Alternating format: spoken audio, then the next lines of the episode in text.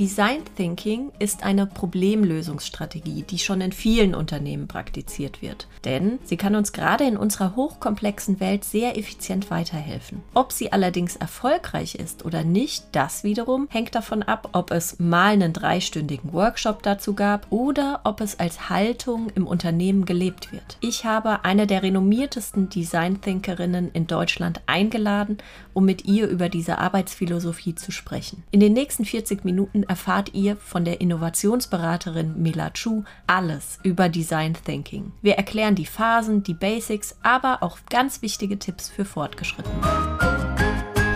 Liebe Mela, ich freue mich, dass du heute bei mir bist. Geht's dir gut? Geht mir super. Wir sprechen heute über Design Thinking. Erkläre doch kurz jemandem, der den Begriff noch nie gehört hat, was ist Design Thinking? Design Thinking ist eine Problemlösungsmethode, womit man komplexe Herausforderungen lösen kann. Und jeder, der damit gar nichts zu tun hat und auch nicht aus unserer Innovationsbubble kommt, der denkt sich, naja, Design Thinking, das hat was mit Design und mit Denken zu tun. Das muss man aber tatsächlich sagen, das ist ein bisschen irreführend, weil der englische oder der amerikanische Begriff von Design ist viel umfassender als im, im deutschsprachigen Raum. Wenn wir im deutschsprachigen Raum über Design sprechen, dann denken wir an, naja, etwas schön zu machen, an schöne Formen und an Kreativität und an bunte Bilder. Aber im ursprünglichen Sinne vom Design Thinking, also es ist ja dann ne, die Art, wie man dann eben gestaltend denkt, ist eben viel weitgreifender. Das heißt, mit Design Thinking machen wir eben nicht nur die Dinge schön oder entwickeln hübsche, nette Produkte, die dann vielleicht ein, ein toller Produktdesigner oder ein, ein, Webdesigner schön machen würde, sondern wir gehen viel ganzheitlicher an die Sachen dran und gestalten im Sinne von, dass wir menschenorientiert auch quasi sowas wie unsere Umgebung gestalten. Also man sagt ja zum Beispiel, ich gestalte mein Leben, ich gestalte meine Arbeit. Das sind ja auch Dinge, wo wir den Begriff Gestaltung verwenden, aber eben nicht Design. Und das ist eben auch in diesem weiteren, größeren Sinne.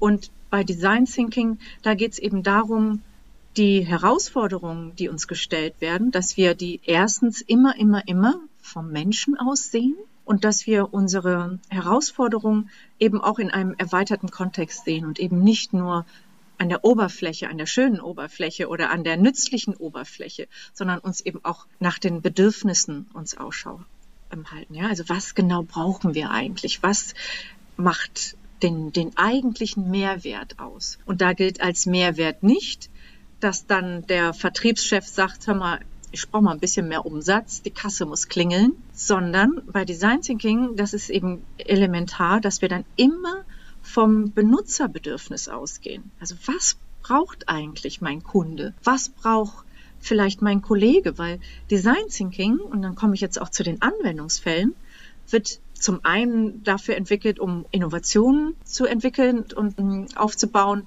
die handfest sind. Also es ist irgendwann mal aus dem Produktdesign entwickelt worden. Es haben sogar sich auch ähm, Architekten in den 70er Jahren damit beschäftigt oder in den späten 60er Jahren sogar ganz frühe Anfänge.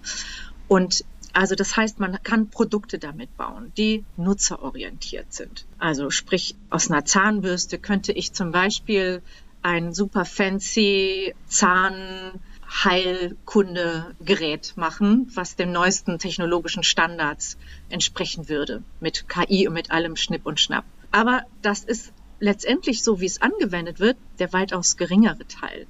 Der größere Teil wird dafür verwendet, um digitale Produkte und Services zu entwickeln, zum Beispiel Apps. Und dann schaut man erstmal, passt das überhaupt vom Bedürfnis her, diese App? Und was ist tatsächlich gewünscht? Ja, was, was sind eigentlich die echten Bedürfnisse dahinter? Und ist eine App überhaupt das geeignete Mittel? Das heißt, wir fangen bei Design Thinking ja mit einer komplexen Herausforderung an. Ich sagte ja zuerst, es ist eine Problemlösungsmethode für komplexe Herausforderungen. Da gehe ich nicht hin und sage, ich will eine App entwickeln, sondern ich sage, ich möchte gerne, dass Menschen besser zurechtkommen im Alter mit ihren gesundheitlichen Problemen. Und das ist eben auch das Spannende daran. Ne? Das heißt, es können wirklich ganz, ganz unterschiedliche, hervorragende Lösungen reinkommen. Aber beim Design Thinking müssen wir das eben auch immer am Nutzer austesten. Und das ist nutzerorientiert. Es gibt also anfassbare Produkte, es gibt digitale Produkte, es gibt Services, Dienstleistungen, mhm. die auch digital sind. Geschäftsmodelle kann man damit entwickeln und Prozesse. Ja, also wenn du so willst, Produkt, Dienstleistung und Prozesse, das sind so die drei großen Säulen, die man damit machen kann. Und am allerhäufigsten, zumindest in meinem Berufsleben, ist es so, dass Services und Prozesse am allermeisten entwickelt werden. Letztendlich immer dann, wenn Menschen miteinander zurechtkommen müssen, wenn Menschen involviert sind, sei es in der Zusammenarbeit, durch Prozesse, Arbeitsprozesse. Und das ist ja eben auch gerade das, was so, so, so aktuell ist. Wir haben so viele technische Neuerungen durch Digitalisierung, die eben immer auch mit Prozessänderungen einhergehen. Und diese Prozessänderungen, die kann man nicht mal so eben bestimmen. Und das lässt sich absolut ganz toll mit Design Thinking bewerkstelligen. Und Design Thinking ist, ja, ist mein Werkzeug, aber man kann jetzt nicht sagen, naja, okay, mit Design Thinking mache ich immer nur dies oder das, sondern ich beherrsche dieses Werkzeug Design Thinking in einer strukturierten Art und Weise, aber es hat eben gleichzeitig auch, und das ist eben auch das Wertvolle daran, es ist eben auch eine Geisteshaltung, ein Arbeitsmindset. Und das ist das, was es so wertvoll macht. Und warum wir eben mit Design Thinking auch Change und Veränderungs- und Transformationsprozesse hervorragend bearbeiten können. Ja, das ist einfach ein tolles, tolles Werkzeug, um eben mit Menschen gemeinsam Neues entwickeln zu können und schnell produktiv und immer ergebnisorientiert. Das heißt, es ist nicht nur eine Methode, sondern auch ein Mindset. Unbedingt. Und das ist das Wertvolle daran. Ne? Das ist das Tolle, dass es auch eben eine Haltung ist. Ja, man hat ein, ein Framework, also ein Rahmenwerk, wenn du so willst, einen bestimmten Ablauf. Aber es ist letztendlich gar nicht so schlimm, wenn dieser Ablauf variiert, weil man die Haltung dazu hat, weil man diese Philosophie wirklich inne hat und eben sich immer wieder auf die Bedürfnisse der Stakeholder, also Stakeholder heißt, das sind die Beteiligten, eben darauf einlässt und wirklich mal schaut, was braucht denn mein Adressat, für den ich die Lösung entwickeln möchte? Und was ist wirklich sinnvoll? Und das kann eben so weit sein, dass man People, Planet, Profit, also die drei Ps, ne, dass man das eben zusammenbringt und auch gemeinwohlorientiert und ethisch arbeiten kann und wir sagen auch purpose-driven arbeiten kann. Ja, das heißt, mhm. dass wir Dienstleistungen, Prozesse, Veränderungen eben auch an ethische Standards knüpfen können und dass wir eben auch einen, einen, weiteren Blick drauf packen können, was braucht eigentlich die Gesellschaft. Das ist jetzt schon ein, ein sehr großer und weiter Blick. Lass uns noch mal kurz auf den Ablauf, auf das Framework zu sprechen kommen es gibt verschiedene Phasen und jeder Design Thinker hat auch eine unterschiedliche Anzahl von Phasen. Wie viele Phasen hast du? Ich habe fünf. Die erste, die nenne ich Verstehen. Die zweite nenne ich Beobachten. Die dritte nenne ich Ideen finden. Die vierte nenne ich Machen. Und die fünfte nenne ich Testen. Ich erkläre mal kurz, was bedeutet das eigentlich? Also die erste Phase, verstehen, da geht es wirklich darum, das ganze komplexe Thema erstmal aufzunehmen und wirklich so eine Art Desk Research zu machen. Das heißt, alles das, was ich im Internet herausfinden kann, was ich an Daten zur Verfügung habe, was ich im Unternehmen an Daten bereits besitze, an Erfahrungen, all das sammle ich zusammen und möglichst auch visuell.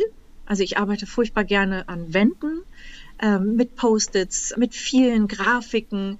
Ich versuche sehr visuell zu arbeiten, dass man auch Bilder mal ausdruckt, ja, und, und Zeichnungen und Online-Artikel ausdruckt. Ich arbeite auch gerne hybrid, das heißt, ich kombiniere das mit digitalen Whiteboards, wie zum Beispiel Miro oder Mural oder Mural, je nachdem, wie man es aussprechen möchte, so dass man eben auch remote mit Teams sich in anderen Standorten nochmal zusammensetzen kann, ja, die man dann eben gezielt zusammenholen kann und nochmal fragen kann. Oder wenn man zum Beispiel auch seine Nutzer einfach mal online befragen möchte. Und all diese Informationen, die werden in der Phase Verstehen gesammelt, sortiert, geclustert, bewertet, segmentiert, aufgeteilt. Und da geht es eben auch darum, gerne auch mal Intuition und Analytik zusammenzubringen. Und gerne auch mal Hypothesen und Annahmen aus dem Team herauszuholen. Das heißt, man hat ja oft solche ja, Biases, also Vorurteile. Die kann man gerne auch mit aufschreiben, weil manchmal sind das solche, ja, solche Faustregeln, die vielleicht doch irgendwas Wahres haben. Oder vielleicht sind das auch manchmal so ähm, Sprichwörter oder ja, Sayings, ne, so, wo vielleicht doch etwas dran ist. Das heißt, im Gegensatz zur Marktforschung kommen eben dann auch solche, ja, entweder ganzheitliche Aspekte oder intuitive Aspekte, Gefühlsaspekte kommen da noch mit rein. Und das ist auch das Besondere am Design Thinking, dass wir die Möglichkeit haben, auf der einen Seite wissenschaftlich zu arbeiten, datenbasiert zu arbeiten, analytisch zu arbeiten, aber eben auch unser Bauchgehirn mit einzubringen. Das ist die erste Phase. Die zweite Phase beobachten. Jetzt wird's spannend, weil jetzt gehe ich nämlich wirklich raus und schaue mir an, mit wem ich zu tun haben möchte und wie tickt eigentlich diese Zielgruppe oder wir sagen, wir sprechen von Persona, von Stellvertreterfiguren, die eben diese Zielgruppe oder diese Gruppierung oder diese Nutzergruppe abbilden. Und im Gegensatz zur klassischen Marktforschung, wo man eben dann nur Statistiken hat und wo man eben etwas abliest ne, oder wo dieses Gefühl letztendlich keine Rolle spielt, kann man in der zweiten Phase, in der beobachten Phase wirklich echte Gespräche führen. Es ist so ein Unterschied, wenn man tatsächlich mal unten mal an die Rezeption geht und mal mit dem Pförtner spricht und mal wirklich sich den alten Pförtner mal sich ein nettes Gespräch mal zur Seite nimmt, der vielleicht seit 30 Jahren unten an der Pforte ist und der einfach das Unternehmen ganz anders kennt als, naja, oben die Strategen, die dann da in ihrem Elfenbeinturm abgeschlossen sitzen und keinen Bezug zur Realität haben. Oder was glaubst du eigentlich, wie sinnvoll das ist, sich mal mit dem Kundendienst zu unterhalten? Noch besser ist es natürlich, rauszugehen, mit den Kunden sich zu unterhalten und nicht nur zu unterhalten in Interviewtechniken, sondern da gibt es verschiedene Methoden. Im Design Thinking gibt es immer ganz viele verschiedene kleine Tools, Methoden, also so unter, also man sagt ja, Design Thinking ist eine Methode, aber letztendlich ist es eine Arbeitsphilosophie mit einem methodischen Ansatz. Aber innerhalb mhm. dieser verschiedenen Phasen gibt es dann eben immer auch noch so kleinere Methoden, wie zum Beispiel auch das Shadowing, dass man dann eben jemanden von äh, den ganzen Tag im Arbeitsprozess vielleicht begleitet. Oder ich möchte gerne etwas im medizinischen Sektor entwickeln und ich weiß aber gar nicht, wie fühlt denn dann so ein Patient, der wochenlang im Krankenhaus liegt, auf der Intensivstation. Und dann ist es eben sinnvoll, vielleicht mal einen Tag als Patient wirklich sich ins Krankenhaus zu legen und dann stellt man fest, oh, meine Welt ist ja eine ganz andere. Ja, das heißt, da geht es darum, Empathie mit dem Nutzer aufzubauen. Und Empathie ist einer der wesentlichsten Schlagworte überhaupt im Design Thinking, dass man wirklich sagt, okay, wie fühlt denn der andere? Und die dritte Phase, Ideen mhm. finden, da geht es eben darum, meine Fragestellung die ich zu Beginn aufgestellt habe. Ja, also meine, wir sagen im Design Thinking immer, how might we? Also wie können wir? Dass man eine möglichst offene Frage hat. Und wie können wir die Herausforderung für den und den lösen? Mit dieser Fragestellung, die sich immer wieder verändern kann. Ja, das ist das, was bei vielen anderen als Redefining-Phase festgestellt wird. Ne? Es gibt ja viele Design Thinker, die haben dann eine sechste Phase und das ist genau die, die quasi bei mir fehlt, in Anführungsstrichen, Redefining. Also diese Fragestellung immer wieder neu eruieren, dass man damit in die Ideenfindung geht.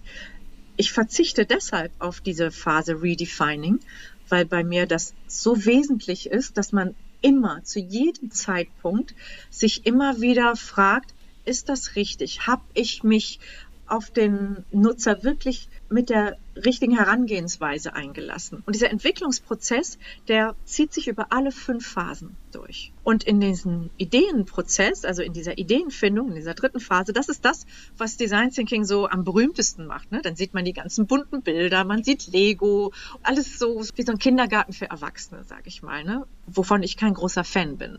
Diese ganzen Signalfarben und so weiter. Ne? Das, also ich glaube, man kann für Erwachsene Kreativität auch anders darstellen. Aber da geht es eben darum, Lösungsvorschläge zu erarbeiten. Und da gibt es verschiedene mhm. Kreativitätsmethoden, wie und was man hat. Was aus dem Improvisationstheater kann man sich nehmen und oder man sagt Brainwriting. Das heißt, man schreibt ganz viele Ideen in einer ganz kurzen Zeit auf einzelne Post-its auf und kann die dann vielleicht noch an seinen Nachbarn geben und macht dann so eine Runde. Also es gibt verschiedene Assoziations- und spontane Brainstorming-Methoden und ähm, ganz unterschiedliche Kreativitätsmethoden. Und dann geht's in die Machenphase. Und das ist das, was viele unter Prototyping verstehen. Und beim Prototyping versuche ich meine Idee sichtbar, anfassbar zu machen. Und da geht's gar nicht darum, dass mhm. das schön aussehen muss oder dass das wirklich verkaufbar sein muss, sondern da geht's nur darum, ich möchte meine Idee testen. Das ist eigentlich das Ziel im Design Thinking Mikroprozess. Und dass man da eben immer wieder Lernerkenntnisse hat. Dass man sagt, okay, ist vielleicht doch nicht so. Und dann geht es nicht darum, seine Idee zu verteidigen oder sich in seine Idee zu verlieben, was nämlich total gerne gemacht wird. Ne? In der Ideenphase hat man dann so, so, so viele Ideen und man kommt auch mit diesen Kreativitätstechniken, kommt man teilweise auf mehrere hundert Ideen in wirklich kürzester Zeit. Und was auch signifikant ist beim Design Thinking, man kann eben immer zwischen zwei Denkweisen variieren, also je nach Phase, dass man einmal divergierend denkt, also sehr weit auseinander denkt. Und da geht es um Kreativität, wirklich, da geht es um, um Quantität. Ja, so viel wie möglich und so viel Aspekte wie möglich. Und dann geht es wieder ein bisschen fokussierter in die konvergierende Denkweise. Da geht es ein bisschen enger rein. Also wenn ich das jetzt auf diese fünf Phasen anwenden würde, dann würde ich sagen, in der ersten Phase, in der Verstehenphase, denke ich ganz weit und konvergierend. Da geht es darum, wirklich so viel wie möglich über das komplexe Thema herauszufinden und eben mich nicht mit einem Subthema zu beschäftigen, sondern auch wirklich, okay, nehmen wir mal beim Beispiel Senioren ja, Krankheitsbild und so weiter, ne, was gibt's denn da, dass man da wirklich sämtliche Aspekte angeht, um erstmal wirklich ans Thema ranzukommen. Das kann man recht zügig halten, ne, diese, mhm. diese Zyklen, ja. Aber zuerst geht's darum, wirklich alles aufzuführen, damit man eine Übersicht hat. Und dann in der Beobachtenphase, mhm. wenn es darum geht, wirklich auch mal zu wissen, für wen wollen wir das eigentlich machen? Ja, also das quasi diese, diese Design Challenge, die Ausgangsfragestellung, ne, da sind wir ganz, ganz, ganz klein und eng und da gehen wir in die konvergierende. Und in der dritten Phase, wenn es darum geht, Ideen auszubaldowern, dann sind wir wieder in der divergierenden, weit auseinanderladenden Denkweise. Da geht es darum, wirklich alle verrückten Ideen rauszuhauen. Egal, ob die nun machbar sind oder nicht und ob man Geld hat. Und dann gibt es kein Ja, aber, sondern nur ein Ja und. Und dann gibt es wirklich nur, alles ist möglich. Meine Studierenden fragen mich dann, ja, aber wir können es doch gar nicht umsetzen. Wir sind doch nur Studenten. Ne? So, wir haben ja gar nicht das Budget. Und darum geht es letztendlich nicht, sondern es geht darum, auf neue, innovative Ideen zu kommen. Und man kann dann im Team und je heterogener das Team ist, desto besser. Ja, man kann dann eben von, ich sag mal, von Hölzchen auf Stöckchen kommen und assoziative Ideen kommen. Und das, was sich ursprünglich ganz abstrakt und völlig unrealistisch anhört, wird dann auf einmal zu einer konkreten, wirklich guten Idee, mhm. die auch tatsächlich etwas bringt. Und diese Freiheit und diese Offenheit, das gehört eben auch zum Mindset dazu. Ja, also das heißt, wenn wir von Arbeitsphilosophie sprechen, sprechen wir eben auch von Offenheit, von Toleranz, von Flexibilität, von der Fähigkeit, sich fokussieren zu können, aber eben auch von der Fähigkeit, sich öffnen zu können und von der Fähigkeit, analytisch denken zu können aber eben auch intuitiv und gefühlvoll sein zu können und achtsam sein zu können. Ne? Also diese Haltung und diese wertschätzende Haltung, das gehört eben auch dazu. Und wenn wir dann eben von der divergierenden dritten Phase im, in der Design, wenn es um die Ideen geht, dann in die Machenphase kommen, dann müssen wir uns ja wieder auf etwas Spezifisches einigen, weil es wird ja ein anfassbarer Prototypen, den wir sehen und erleben können, der unsere Idee ganz konkret werden lässt. Und da gehen wir wieder in die konvergierende Denkweise. Gibt es denn so etwas wie die schwierigste oder die kritischste oder die risikoreichste Phase? Interessanterweise gibt es immer dann, wenn es darum geht, die Denkweisen zu verändern, also wenn wir von der äh, weit ausladenden, großen Denkweise kommen, und dann müssen wir uns auf einmal fokussieren und auf einmal müssen wir Prioritäten setzen. Also stell dir vor, du bist in einem Fünfer-Team, ne? also so vier, fünf, sechs Leute, so die optimale Größe für ein Design Thinking Team. Und ihr habt dann ganz tolle Ideen reingebracht und du hast wirklich dein Herzblut reingegeben und hast so ein paar Ideen, die du ganz wunderbar findest. Und, aber es gibt einfach so viele Ideen und alle finden ihre Ideen ganz wunderbar und ganz toll. Ja. Und ach, man müsste doch und man könnte doch. Und äh, am besten kommt dann die eierlegende Wollmilchsau raus. Ne? So. Das ist so der Klassiker. Ne? Dann will man immer so mit seiner Lösungshypothese, will man alle Probleme gleichzeitig lösen. Was Quatsch ist. Ne? Davon rate ich unbedingt ab. Aber das ist so, so meistens so. Und sich dann eben für wenige Kernideen im besten Fall eben eine Idee, weil man muss ja eine Idee umsetzen in den Prototypen, zu entscheiden das gibt immer, ich sag mal, kognitive Dissonanzen. Ja, also das gibt immer noch mal so, so also diesen Switch im Kopf zu machen. Mhm. Da braucht man ein bisschen Übung für und auch loslassen können und auch sein eigenes Ego loslassen können. Und deshalb ja. ist Design Thinking eben auch so toll für Kulturentwicklung, weil es eben auch darum geht, mal im Team loszulassen, zu vertrauen Verstehe. und lernen zu vertrauen auch aufs Team zu vertrauen. Ja, diese ganze Arbeitsweise, im Stehen zu arbeiten, mit Post-its zu arbeiten. Gibt es bei dieser Methode oder auch bei dem arbeitsphilosophischen Ansatz auch Risiken? Ja. Wo liegen die? Was immer frustriert ist, wenn Design Thinking nicht ganzheitlich im Unternehmen implementiert wird in die Arbeitskultur. Wenn man mhm. sagt, oh, jetzt machen wir mal das hippe Design Thinking und ähm, jetzt holen wir mal die Mailer zu einem Workshop. Und dann mache ich auch einen Workshop, einen halben Tag am besten nur. Ne? Also ich kann den Leuten das in zwei, drei, vier, fünf Stunden kann ich denen das beibringen. Und das, wir haben auch immer ein Ergebnis. Wir haben immer einen Prototypen, das getestet wird. Ne? Das ähm, kann ich alles bewerkstelligen, aber das bringt halt nichts. Also es ist irgendwie nice to have, aber Design mhm. Thinking muss wirklich in die Arbeitskultur implementiert werden.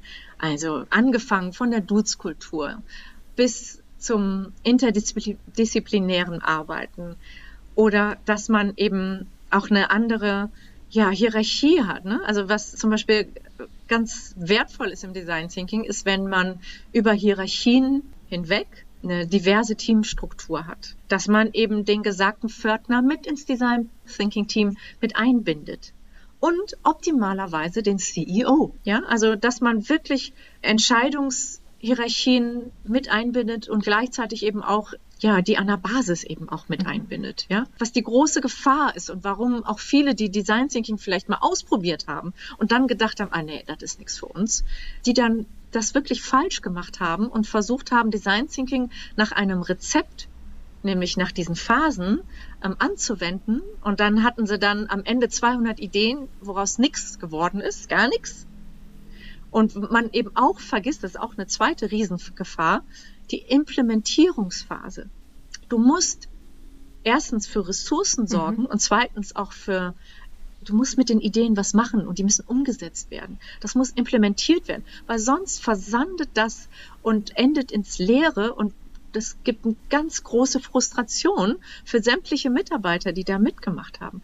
Du musst es sehen können. Das heißt, ich würde vorschlagen, man macht zu Beginn erstmal eine, eine Strategie, auch eine Change-Strategie würde ich auch immer empfehlen, auch wenn man etwas innovieren möchte, wenn man vielleicht gar nichts verändern möchte, sondern etwas entwickeln möchte, würde ich trotzdem empfehlen, eine Strategie aufzubauen, weil was ist, wenn sich dann etwas entwickelt, sondern man hat ein neues Produkt entwickelt, was würde sich denn verändern? Also, dass man dann eben auch ein bisschen weiter denkt ne? und dass man in der Strategie das mit einplant und die Implementierung vor allen Dingen, die Umsetzung mit einplant. Was machen wir denn, wenn wir tatsächlich eine gute Idee haben?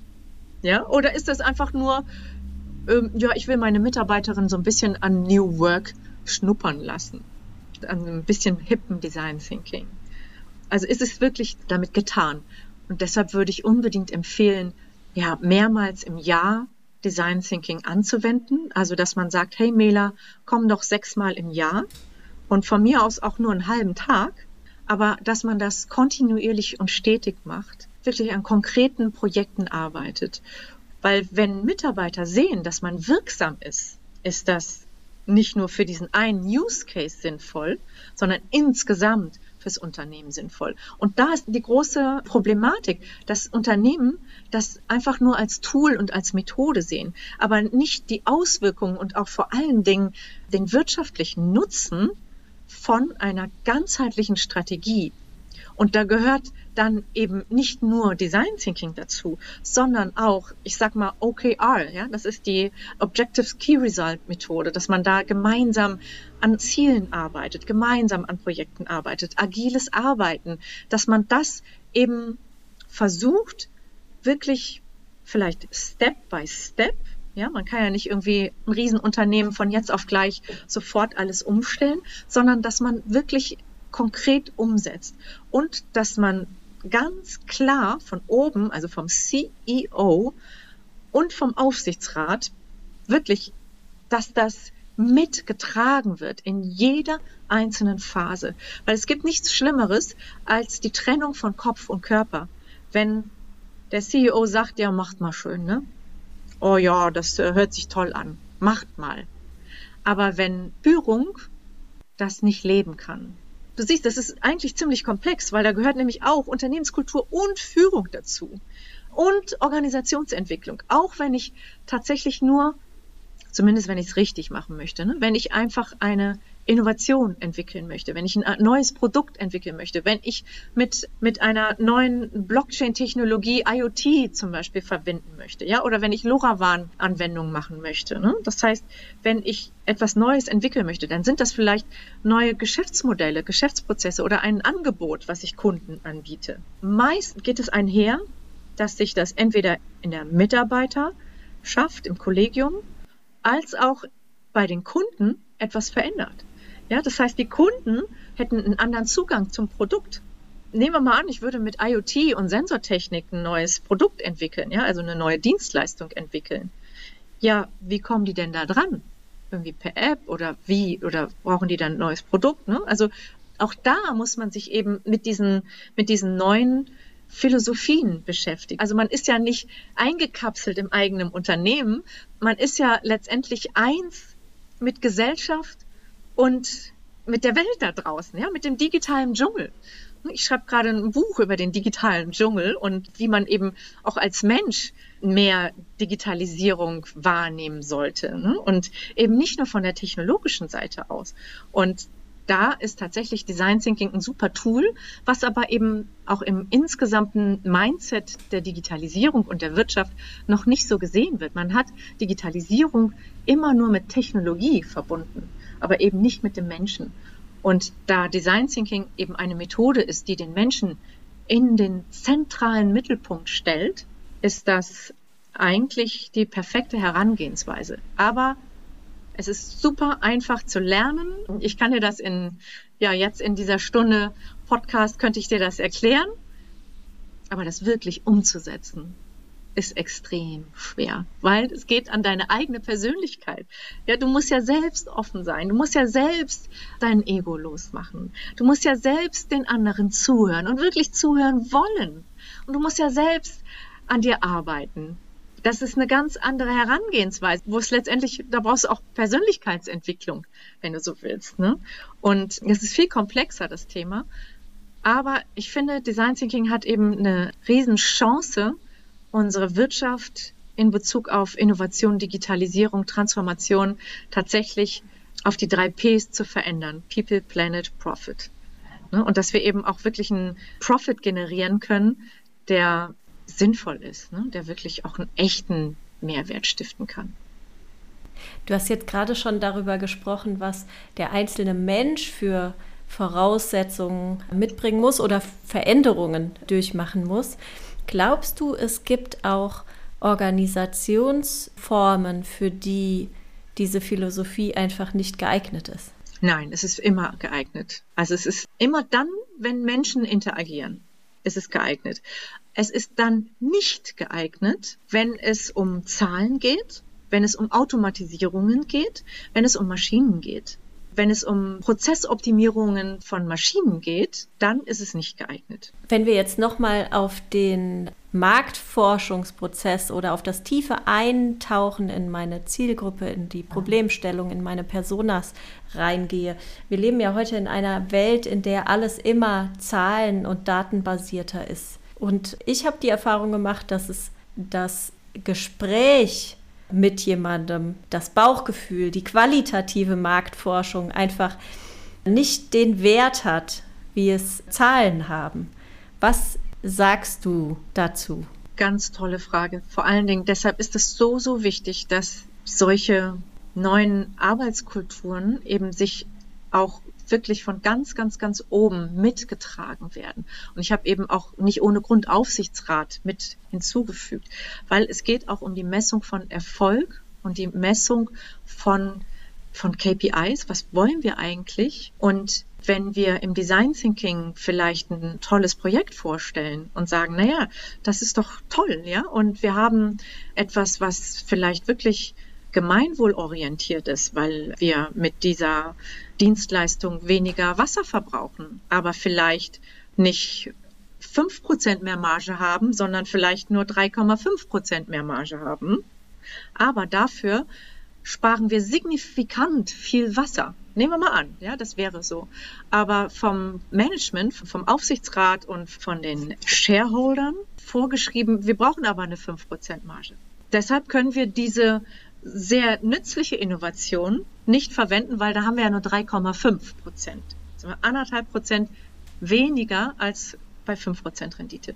Und solche zahlenbasierten KPIs müssen unbedingt eben auch ganzheitlich mit in die Strategie mit eingebracht werden. Und ich wage mal zu behaupten, dass wenn wir nicht in, ich würde mal sagen, wenn wir nicht in fünf bis acht Jahren wenn da nicht jedes Unternehmen, wir sagen purpose-driven ist, ja, oder sinnorientiert geführt haben wir weder Mitarbeiter, die qualifiziert sind, noch haben wir Kunden, die bei uns einkaufen wollen. Weil die Gesellschaft tendiert mehr und mehr dazu, dass wir auch einen gemeinwohlorientierten Ansatz haben. Du hast sofort einen Skandal an der Hacke. Sofort. Wenn etwas nicht ethisch im Sinne der Kunden oder im Sinne der Mitarbeiter ist. Und deshalb habe ich zum Beispiel meinen Design Thinking, meinen Kurs aus Design Thinking habe ich Ethical Design Thinking gemacht. Ja, das heißt, der ethische Aspekt ist elementar, um vernünftige Services und Produkte zu entwickeln und Prozesse zu entwickeln, die wirklich ein Unternehmen voranbringen können. Das ist erstmal anstrengend und das ist erstmal mehr Mühe und das ist vielleicht für klassische Manager erstmal nicht so sichtbar, mhm. aber on the long term ist das einfach nur extrem wichtig, um wirklich einfach erfolgreich zu sein am Markt. Ne? Dafür ist ja auch Innovation da. Also dafür bauen wir Innovationsfähigkeit auf im Unternehmen um erfolgreich am Markt zu sein. Wir brauchen keine Innovation. Wir brauchen deshalb Innovation, weil die müssen ja irgendwo müssen die ja landen, diese Innovation. Nämlich beim Menschen, weil sonst macht es ja keinen Sinn. Wir brauchen keine Innovation für die Innovation. Wir brauchen auch keine Erneuerungen für die, für, für die Maschinen oder nur weil wir es dann haben oder weil wir es dann können. Wir brauchen auch nicht neue Technologien, nur weil wir dann sagen können, ja, weil wir es können. Das macht überhaupt keinen Sinn sondern das muss am Ende ja immer bei Menschen irgendwo ankommen. Und deshalb brauchen wir den ethischen Aspekt dazu. Und deshalb müssen wir auch anders messen, ganz anders messen. Die Prognose unterschreibe ich auf jeden Fall.